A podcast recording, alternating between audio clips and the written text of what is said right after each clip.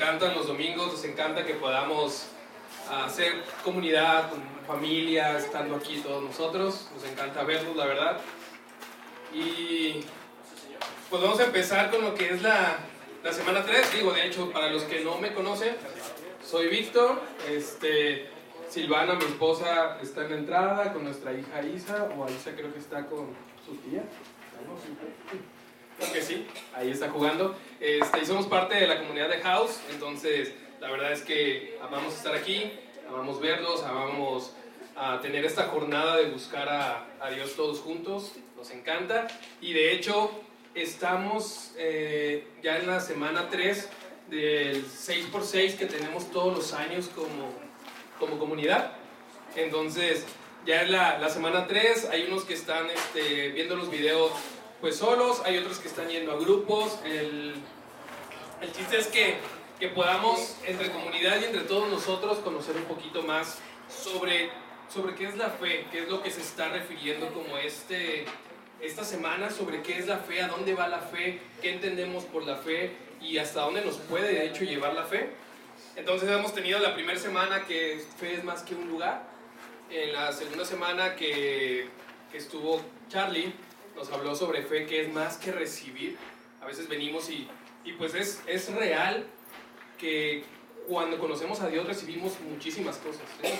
Gracia, amor, a este perdón y muchas bendiciones, promesas que están en la Biblia, pero, pero la fe también se trata sobre, sobre ser generosos, sobre dar y, y no solo lo económico, sino también este, compasión, misericordia, tiempo, amabilidad, muchas cosas que, que, Jesús vino a dar y que Él es nuestro, como lo que podemos imitar para nosotros también dar a otros.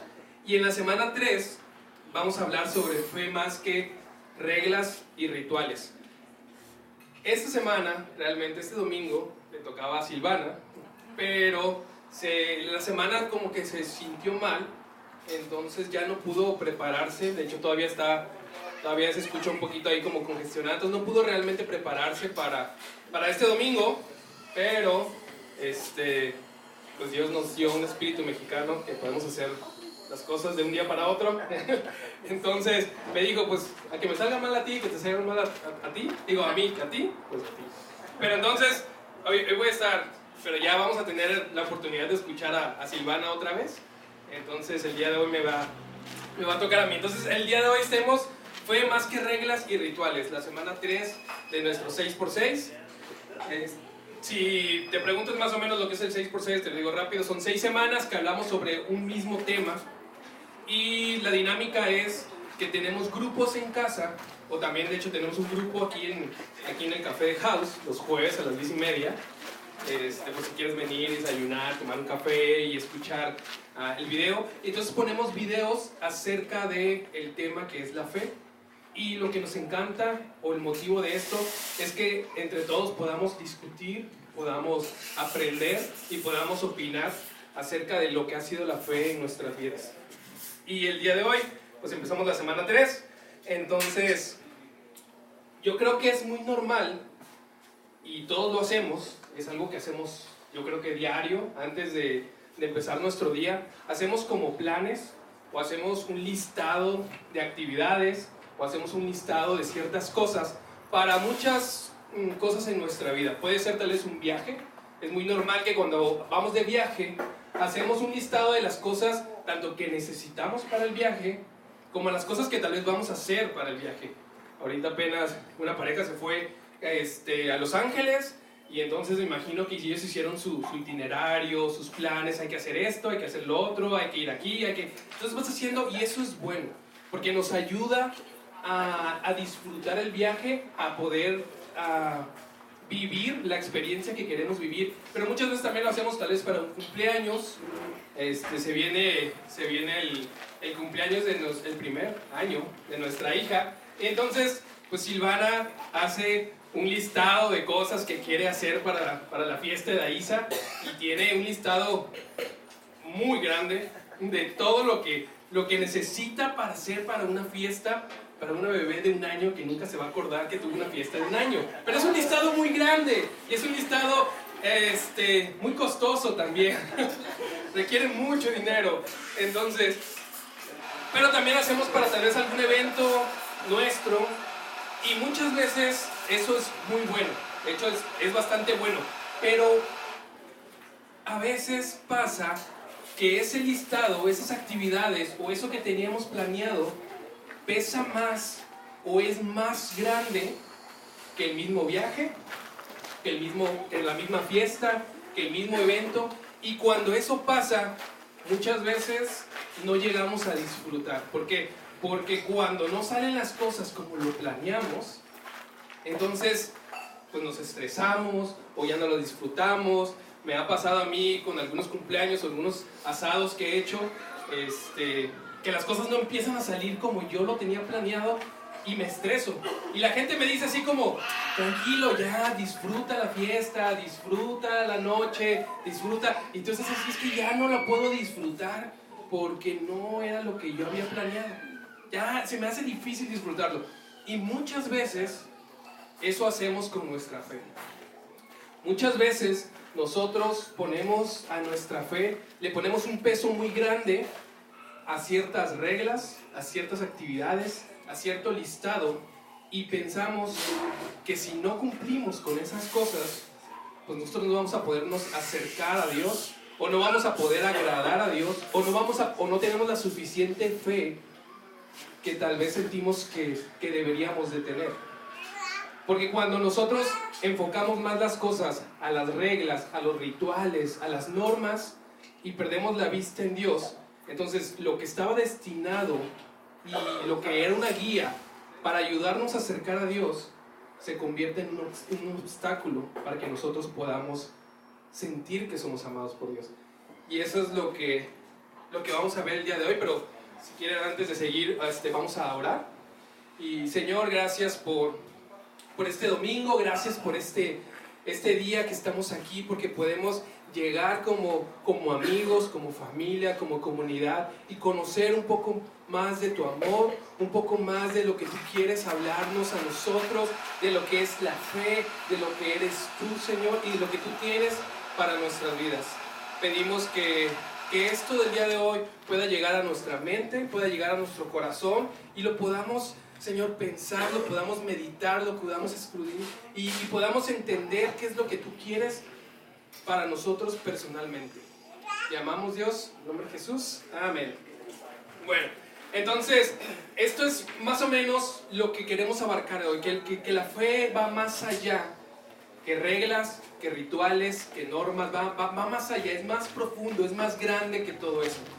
Y de hecho, estos días uh, he estado aprendiendo a tostar café. De hecho, Justin, Justin me ha estado enseñando a, a tostar café, porque para los que no saben, aquí en la cafetería nosotros tostamos el café, o sea, compramos el café uh, verde y, y, hacemos el propio tueste de house.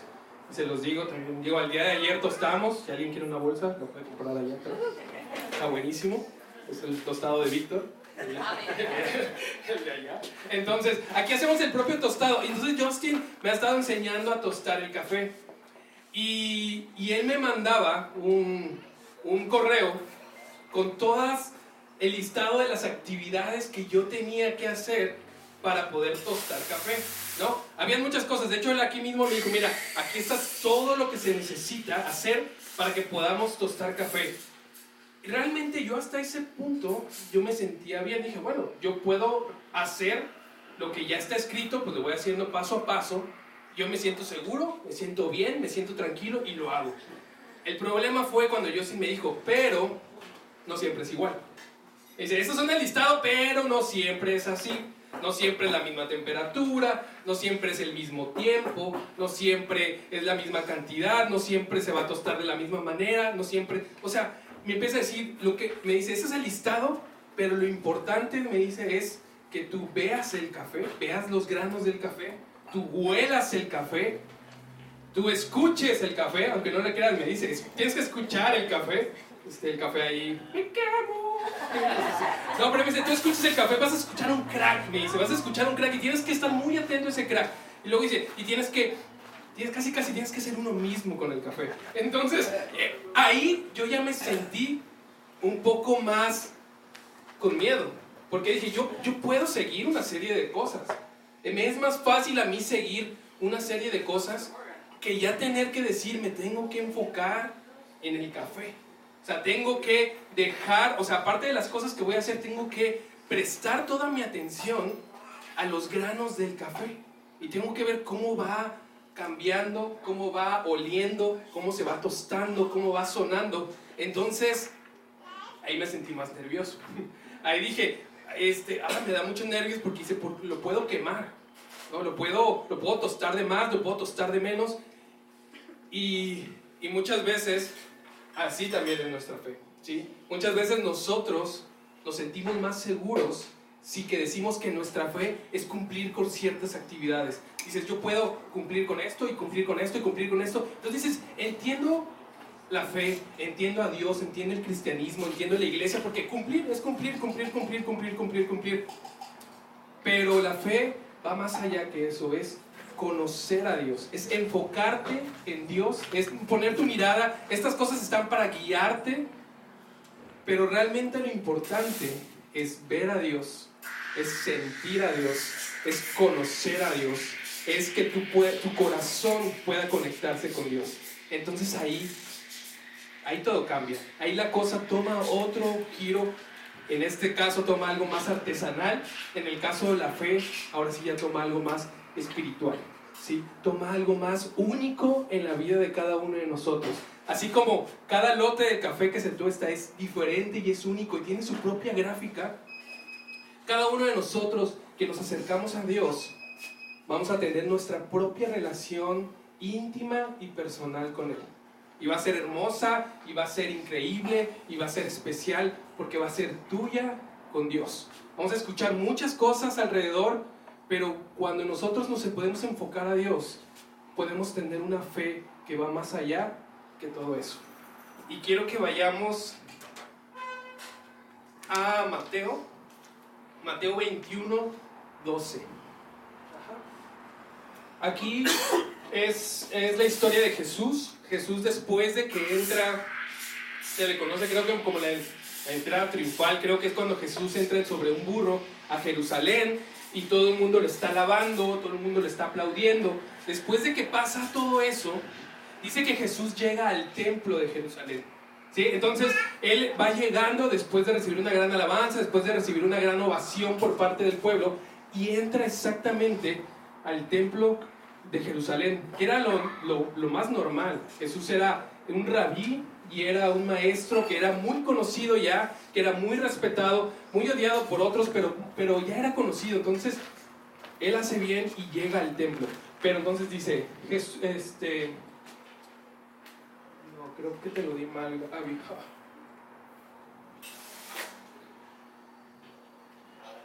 Ahí les va. Mateo 21, 21, 12. 21, 12, pero es otro Mateo, otro discípulo de Dios que escribió otro evangelio. No, pero miren, no se preocupen, se los voy a leer aquí. Dice, Jesús, Jesús y los comerciantes del templo, dice Jesús purifica el templo. Eh, dice, cuando Jesús entró a la ciudad de Jerusalén, fue al templo y empezó a sacar a todos los que estaban vendiendo y comprando cosas. Derribó las mesas de los que cambiaban dinero de otros países por dinero del templo. Y también tiró los cajones de los que vendían palomas.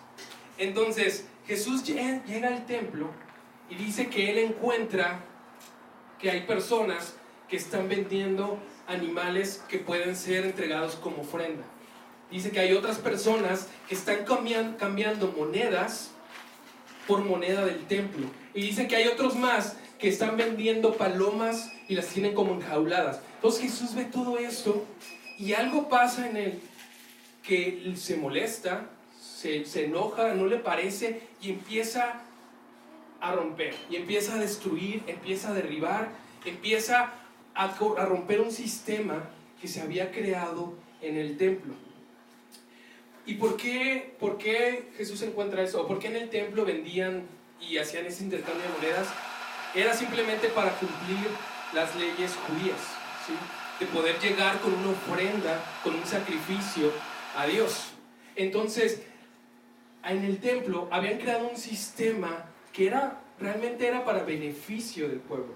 ¿sí? Era para beneficio de los que entraran al templo, poderles decir, estás entrando, pero tú no puedes entrar con las manos vacías.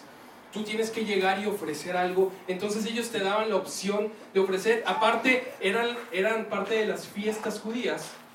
Y muchos judíos de muchos lados y de muy lejos viajaban hacia el templo. Y para ellos era más conveniente llegar y comprar un animal que, que, se fuera, que fuera a morir en el viaje o se fuera a enfermar en el viaje. Entonces podían llegar y comprar un animal del mismo valor que ellos tenían pensado darlo y ofrecerlo a Dios. Y de hecho también cambiaban monedas porque se dice que este, no aceptaban las monedas del Imperio Romano por cuestiones de, de idolatría, porque ahí venían unas, este, unas marcas de que César pues era el hijo de Dios y todo eso. Entonces mejor hacían el cambio para que en el templo solo llegara otro tipo de moneda. Y vendían palomas, también se dice porque los pobres tenían, ah, tenían la opción de poder ofrendar una paloma, una paloma. Como no tenían tanto dinero, ellos podían dar una paloma y no llegar con las manos vacías. Entonces, este, este sistema que se había creado eran, eran de buenas intenciones. Eran para ayudar a las personas a poder llegar con Dios y ofrecerles, ofrecerle algo, ¿sí? Era poder llegar con Él y sin las manos vacías y poder dar algo de ellos. O sea, había algunos que pues, no podían comprar tal vez un sacrificio digno, ¿no? Y les daban la opción, pues tú puedes dar esto de aquí, ¿no? Tú puedes, tú puedes dar eso. Entonces, ese sistema había empezado bien. El problema fue cuando ese sistema perdió el enfoque. Y dice que lo, lo, que pasaba era que los precios de todo eso habían subido, ¿sí? La gente estaba haciendo como negocios de todo eso. La gente estaba agarrando y estaba excluyendo a algunos cuantos, diciendo, ¿sabes qué? Yo te subo el precio de esto y tú ya no vas a poder venir, entrar a dar una ofrenda, por lo cual tú ya no vas a poder entrar al templo. Y mucha gente se estaba quedando a las afueras y exactamente es lo que dice Jesús en el versículo 13.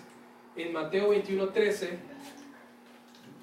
Y dice, y les dijo, Dios dice en la Biblia, mi casa será llamada casa de oración, pero ustedes la han convertido en cueva de ladrones. Jesús dice, el templo, la casa de mi Padre, tiene que ser llamada una casa de oración. Tiene que cumplir lo que es una casa de oración. La oración, al final de cuentas, es una comunión que tenemos nosotras las personas con Dios. Es la forma en la que nosotros nos podemos acercar a Dios, es la forma en la que nosotros podemos hablar a Dios. Es decir, Jesús les estaba diciendo, el templo tiene que ser una casa que permita que la gente se pueda relacionar con Dios. El templo tiene que ser una casa que permita que la gente pueda llegar a acercarse y tener una conversación real e íntima y personal con Dios. Dice, el templo está hecho para esto. Esta es la casa en la que tú podrías, deberías de poder llegar y poder hablar con Dios, poder comunicarte con Él, poder relacionarte con Él, poder tener una comunión. Pero dice, pero la han convertido en una cueva de ladrones. Dice, ustedes han tomado la comunión con Dios y la han robado. Se la han robado a las personas, se la han quitado a las personas. Y entonces ahora lo que ustedes están haciendo es que las personas que pueden comprar esa comunión con Dios son las personas que pueden entrar al templo. Solo ellas pueden llegar, las que tienen el suficiente dinero, las que no están excluidas por la sociedad, ellas son las que pueden llegar y poder relacionarse con Dios. Y todos los demás han quedado excluidos de esta casa que tenía que ser una casa de puertas abiertas para poder comunicarse con Dios. Entonces, los, eh, los, las palomas que vendían ahí era para la gente que tenía poquito menos recursos o la gente que era pobre. Y la gente que era pobre en ese tiempo, pues realmente eran las personas que estaban excluidas de la sociedad. Estaban los ciegos, estaban las personas que no podían caminar, estaban los enfermos, estaban las divorciadas, estaban algunas mujeres que con mala fama. Entonces había muchas personas que ellos realmente no podían tener un trabajo tan constante que pudiera darles la oportunidad de llegar al templo, comprar un sacrificio o dar una ofrenda y poderse acercar con Dios. Entonces todos ellos estaban excluidos del templo, estaban excluidos de la sociedad. ¿Y por qué era tan importante esta ofrenda para el pueblo judío? Porque esta ofrenda era la única manera que ellos conocían en ese tiempo para poder uh, expiar sus pecados. ¿Sí? Ellos llegaban con esta ofrenda, la ofrecían ¿sí? como un sacrificio y con eso ellos se quitaban la culpa. Por lo menos mentalmente, ellos se quitaban el pecado de encima y podían salir y vivir su vida. Y podían ser parte de la sociedad, ser parte de la comunidad. Y después de cierto tiempo volvían y otra vez entregaban algo y sus pecados eran, eran perdonados, eran como limpiados. E-, esa era la manera que ellos conocían para poder que Dios perdonara sus pecados. Entonces, es decir, que los pobres, los ciegos, los que no podían caminar, los que no podían entrar al templo, ellos vivían, por lo menos mentalmente, con su culpa todos los días. Ellos no tenían la capacidad de poder entrar a la iglesia, entrar al templo y decirle a Dios, ¿sabes qué Dios? La he regado, pero aquí está. Aquí está mi manera yo de poderme limpiar este pecado que yo tengo. Entonces ellos no tenían esa capacidad. Ellos no podían acercarse a hacer eso por lo cual vivían en una condenación todos los días. Ellos todos los días clamaban por misericordia, clamaban por alguien que les pudiera dar algo para que ellos pudieran en su momento entrar al templo. Entonces ellos estaban ahí, a las afueras del templo, con el pecado día tras día, mientras los demás entraban, compraban su sacrificio y se quitaban la culpa y salían a vivir su vida. Entonces Jesús cuando ve esto, es cuando, cuando Jesús se altera, cuando Jesús, cuando Jesús con algo se rompe ahí que dice, este sistema que se ha creado está excluyendo a algunos que pueden cumplir con reglas y rituales, pero los que no, ellos están viviendo con condenación toda su, toda su vida, todo el tiempo.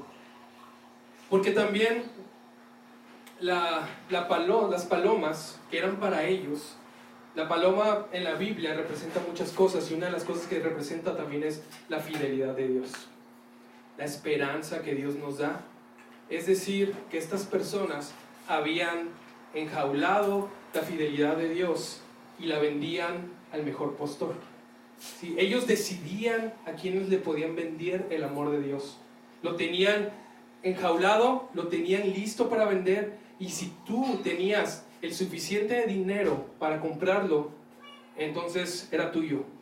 Pero si tú no podías comprarlo, tú te quedabas sin ese amor de Dios. Tú te quedabas sin esa fidelidad de Dios. Tú te quedabas sin ese perdón de pecados.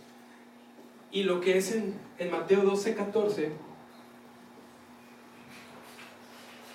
exactamente después de que Jesús derriba mesas, saca animales, rompe las jaulas de las palomas, dice que inmediatamente, dice, luego algunos ciegos y otros que no podían caminar se acercaron a Jesús y él los sanó. Jesús se molesta porque había gente que tenía necesidad de Dios a las puertas del templo. Sí, había gente que estaba a las puertas del templo, a las puertas de la iglesia y no podía entrar porque el sistema de reglas y de rituales y de normas los había excluido de su fidelidad, los había excluido de su amor. Entonces Jesús viene y rompe todo esto y cuando rompe eso, esas personas se acercan y Jesús las sana. Dice que Jesús sanó a muchos de los que estaban ahí y los fariseos, los sacerdotes principales y los maestros de la ley se enojan al ver este milagro, y, y, pasa, hay una serie de, de, este, de discusiones que tienen este, Jesús y ellos, pero el detalle es que muchas veces nuestra fe nos llega a hacer esto. Y lo peor es que muchas veces nuestra fe nos llega a hacer esto no solo hacia otras personas, no solo logramos excluir a alguien más, sino nos excluimos a nosotros mismos de la presencia de Dios. Cuando nosotros no cumplimos con las normas y con las reglas que nosotros creemos que tenemos que cumplir, nosotros llegamos a excluirnos a nosotros mismos de su fidelidad, de su amor, de su esperanza, de su perdón. Pero la fe va más allá de todo eso. La fe va tomada a Dios y no va tomada a las cosas que nosotros podamos hacer. La Biblia dice que el, que el fruto prohibido que Dios nos, nos dijo no se acerquen a Él era el fruto del bien y del mal.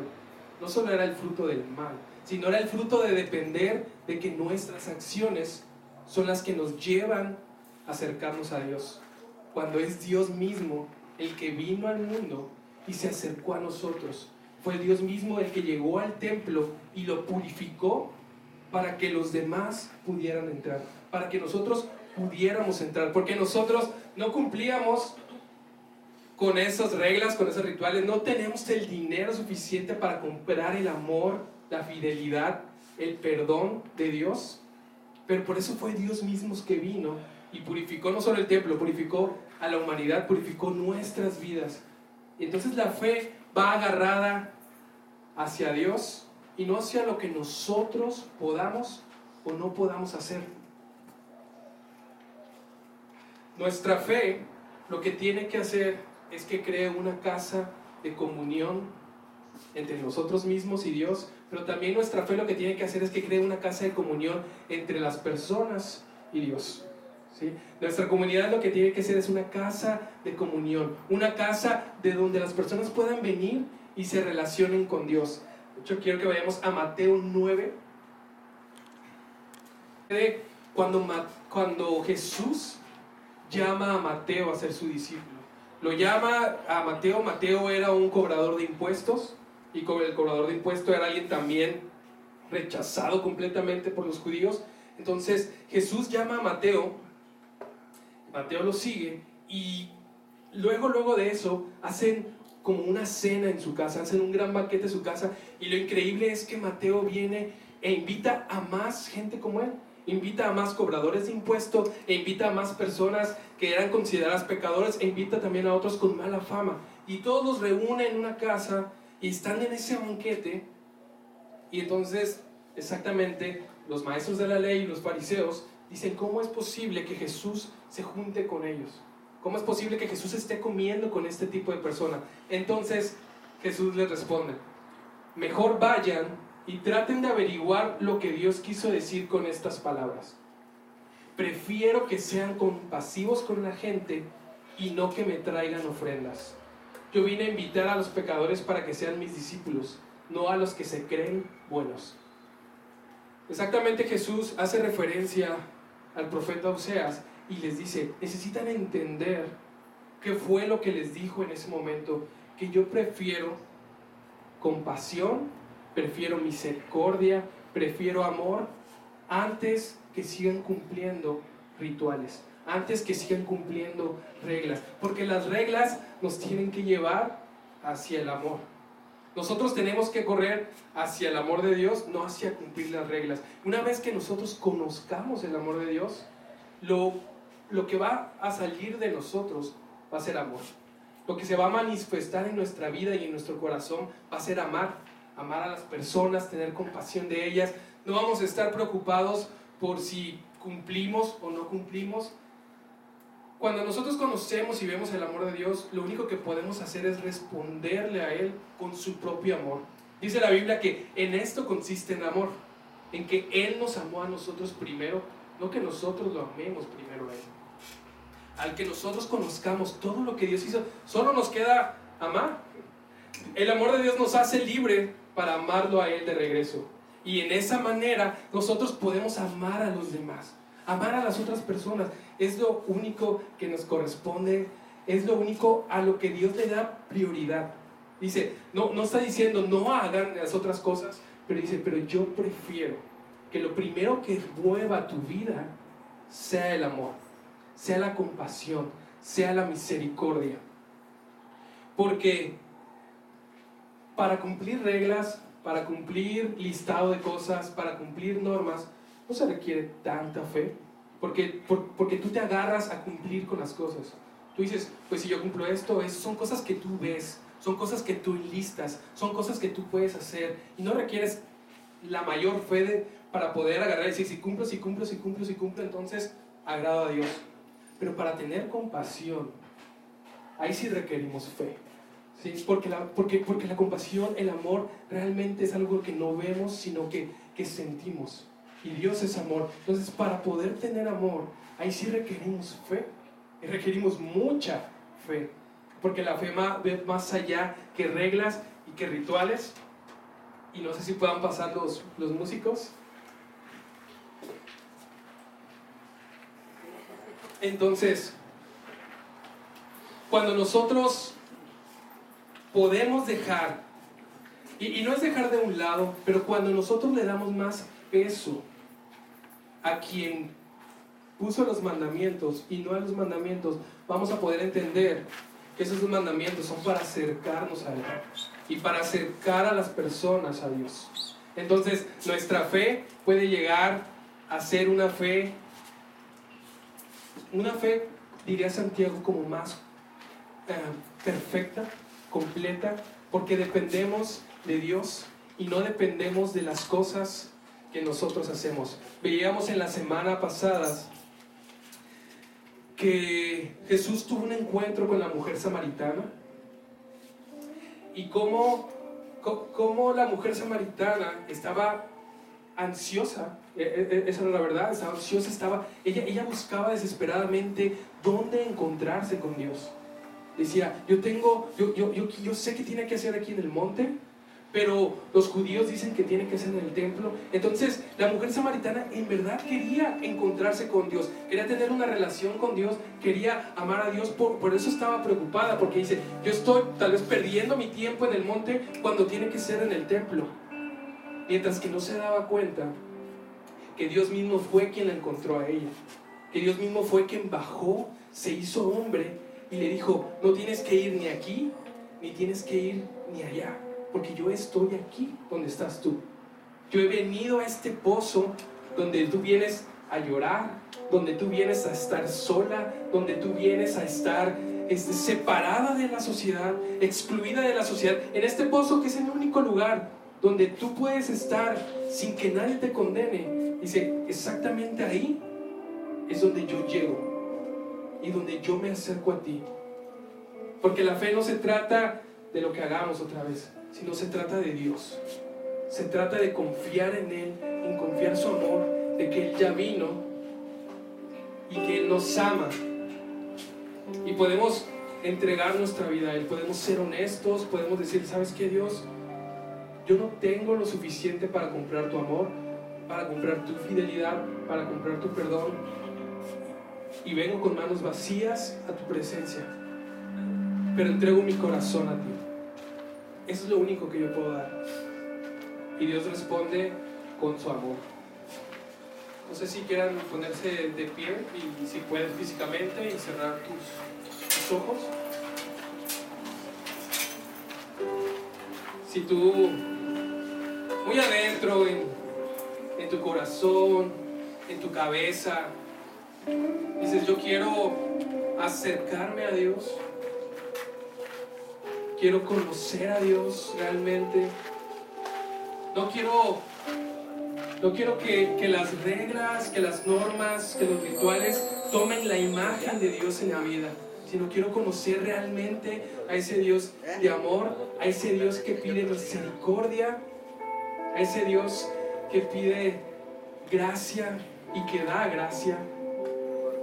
Tú puedes decirle muy adentro, en, tu corazón, decirle, Señor, te entrego mi vida. Señor, te entrego todo lo que soy, te entrego mi corazón, te entrego mis imperfecciones y quiero que seas el rey de mi vida, quiero que seas el salvador de mi vida y quiero conocerte. Tú has venido exactamente donde estoy yo. Gracias Dios porque sabemos que la fe va más allá, es más profunda que ciertas cosas que pensamos, porque la fe eres tú, Jesús, eres tú, Dios. Te amamos en nombre de Jesús.